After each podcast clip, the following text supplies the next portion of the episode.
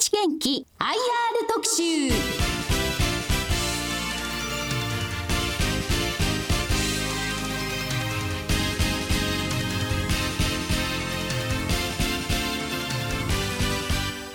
日立元気 IR 特集。この番組は証券コード6305東証一部上場。日立元気の IR 活動の一環としてお送りします。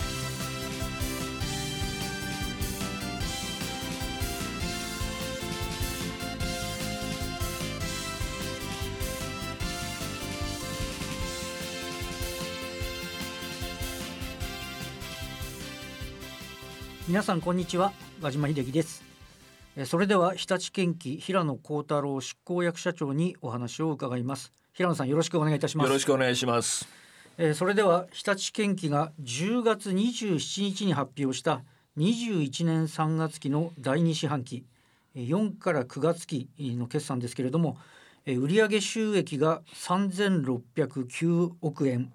えーこれは前年同期に比べて25%の減えー日立グループの、えー統一利益指標であります調整後営業利益は109億円、えーこれも同様に76%減となりました、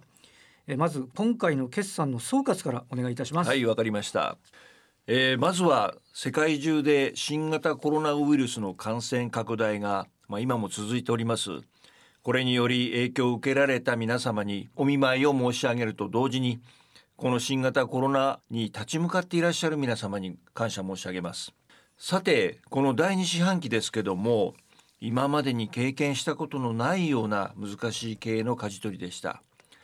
我々は世界中で稼働する機械の状況を一台一台把握することができるのですが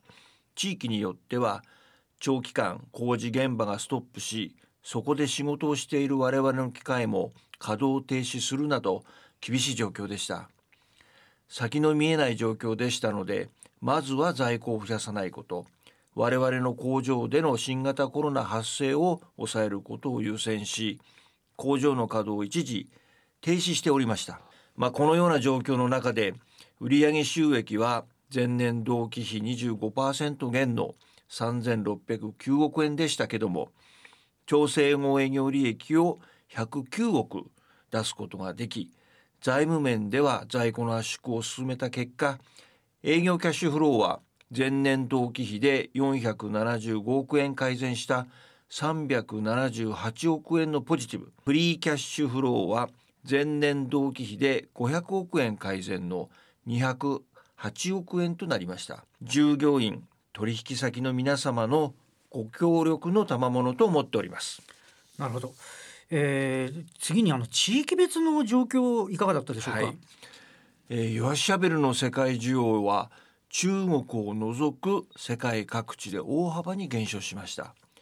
特にアジア欧州北米で新型コロナの影響による市況悪化や為替の影響で大幅減収となりました。なるほど、えーマイニング機械の状況こちらについてはいかがだったでしょうか？はい、えー世界経済の先行き不透明感からお客様が新規投資を抑制する傾向がさらに強まっており需要は大きく減少しました。また石炭価格が低迷し北米インドネシアロシア市場での需要が減少しています。まあ、市況が悪化する中でダンプトラックは引き続きシェアアップを図っていきますがマイニング事業全体の売上収益は前年同期比28%の減収でした。なるほど。えー次に、えー御社が注力されております、えーバリューチェーン事業、まあこれはあの新車販売以外の部品やサービス、ソリューション、レンタルなどの部門ですけれども、えーこちらの売上収益についてはいかがだったでしょうか？はい、やはりここでも大きな影響がありました。新型コロナの影響が建設機械の稼働時間の減少につながり、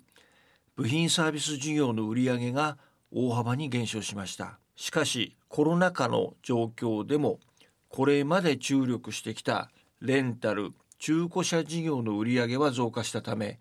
バリューチェーン全体としては前年同期比11%の減収にとどまりました。なるほど。えー、そして、えー、通期ですけれども売上高7700億円、えー、これは前期に比べて17%の減収、えー、調整後営業利益は400億円、えー、これは48%の減益、えー、一株利益は94.05円を計画なさっています、えー、前回予想からの変更はありませんでした、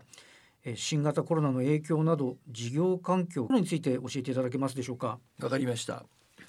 えー、まず油圧シャベルの世界需要ですけども7月の公表時から約3万台情報修正し19.5万台程度と見込んでいます。これは先ほど述べましたように厳しい機械の稼働状況から需要の停滞が当初相当落ち込むと想定いましたがそれに比べて限定的であったためです。足元の受注状況は復調の兆しも出ていますが欧州での新型コロナの再拡大などの不確定要素もあるため世界需要は前年同期比で10%減少と年度内に前年度並みに回復はしないと難しいと、まあ、想定しています。一方マイニング機械の需要は年度内は減少傾向が続くとみて前回見通しの前年度比35%の減少から40%の減少へと下方修正しました。マイニングは過去最高だった前年度と比べて今年度は18%の減収ですが受注状況としては第2四半期末時点で年度販売見通し台数に対してユアシャベルは80%ダンプトラックは95%が受注済みです。なんとかこれをボトムとして受注活動を活発にしていこうと考えています。これらの市場環境を踏まえて通期の業績見通しは据え置きました。なるほど、えー、第二四半期末の配当、まあ、いわゆる中間配当は10円、はい、えー、これはあの前年同期は36円でしたけれども、えー、10円と発表されました。期末配当は未定とされていますけれども、えー、株主還元の方針や考え方について教えていただけますでしょうか、はい。えー、当社は従来通り配当という形で株主様への還元を図っております。連結配当成功は30%程度もしくはそれ以上を目安としております。今期の中間配当額はこの配当方針を大きく上回る10円とさせていただきました。これは年度の業績見通しに鑑みて株主の皆様の日頃のご支援に感謝の気持ちを表したいと考え中間地点でその一部を配当することにいたしました。年間配当額は未定としておりますが従来通りの方針に基づく配当額とさせていただく見通しであります。なるほど。えーと、それと次に、えーと、中期の経営計画の方向性ですね。これについてお話をお聞かせください。はい。当社は前回の中期経営計画で新車販売中心のビジネスモデルから全世界で稼働する機会をターゲットとしたバリューチェーン事業へとビジネスモデルを変換してきました。今年度を初年度とする中期経営計画においても方向性に大きな変更はなくデジタル技術を活用することでバリューチェーン事業を進化させ売上構成比50%を目指していきます。また開発力の強化や国内生産拠点の構造改革の継続を通じて変化に強い企業体質を図っていきます。さまざまな取り組みはすでに開始していますけども数値目標についてはコロナ禍の状況をもう少し明らかになってから公表したいと考えております。なるほど。えー、次に、えー、中国についてお伺いしたいんですが、まあ、中国の需要がいち早く回復している一方で、はい、価格競争も厳しくなっているというふうに伺います。えー、中国市場に向けた戦略について教えてください。わかりました。中国市場では我々が得意とする土木建築専門業者以外の個人で農業や土木関連工事を請け負うお客様が増加しておりますこれらのお客様はさまざまな作業に対応した高機能機ではなくて掘削に機能を絞った機械を望まれますのでその要求に合った土木専用の機械を開発し10月から発売を開始しています。今後この機種を順次増やしていく計画です。高機能機に土木専用機を加えて市場のニーズに対応していこうと考えております。はい。え次にトピックですけれども鉱山機械を遠隔監視するコンサイトマインをウェンコ社という会社と共同開発されたと伺いました。えーと、これが2021年中にも発売開始とのことですけれどもどのようなものなのか内容について教えていただけますでしょうか？はい、えー、コンサイトマインは IoT と AI を活用し鉱山機械の状況を遠隔で監視してお客様に役立つ情報をお知らせいたします。鉱山現場は24時間365日稼働していますのでそこで稼働している機械には相当な負荷がかかります例えば超大型ヤシャベルのブームやアームに亀裂が発生すると修理のために機械の稼働が止まってしまい鉱山全体の運行に影響しますコンサイトマインでは亀裂が発生する前に故障の余地ができるので運行停止期間や修理のコストを抑制することができます。またダンプトラックの運転操作データや燃料消費量を分析して走行ルートを最適化することが可能です。コロナ禍で今後は機械の高性能化だけではなく鉱山全体の経営課題を解決するソリューションのニーズが高まっています。こうしたニーズにお応えし安全性と生産性の向上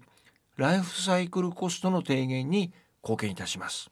えー、最後に、えー、親会社の日立製作所が日立建機の株式の一部を売却するとの報道が出ています。えー、御社としてのお考え、えー、これを教えていただけますでしょうか。はい、本件については日立製作所や当社が正式に発表したものではありません。日立製作所では報道された直後に東京証券取引所に日立製作所が公表したものではないとの適時開示をしております。当社としては今年度から始まった新中期経営計画を積極的に取り込むことによって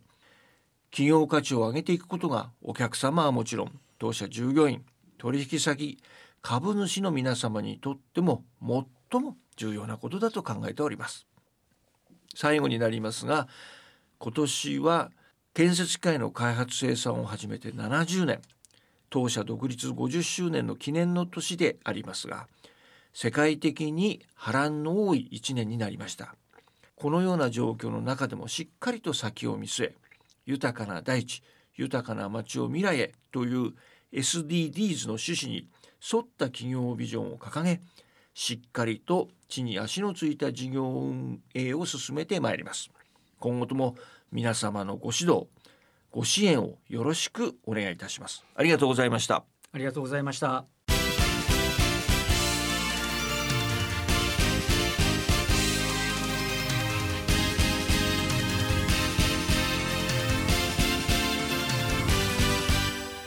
この番組は証券コード6305東証一部上場日立建機の IR 活動の一環としてお送りしました。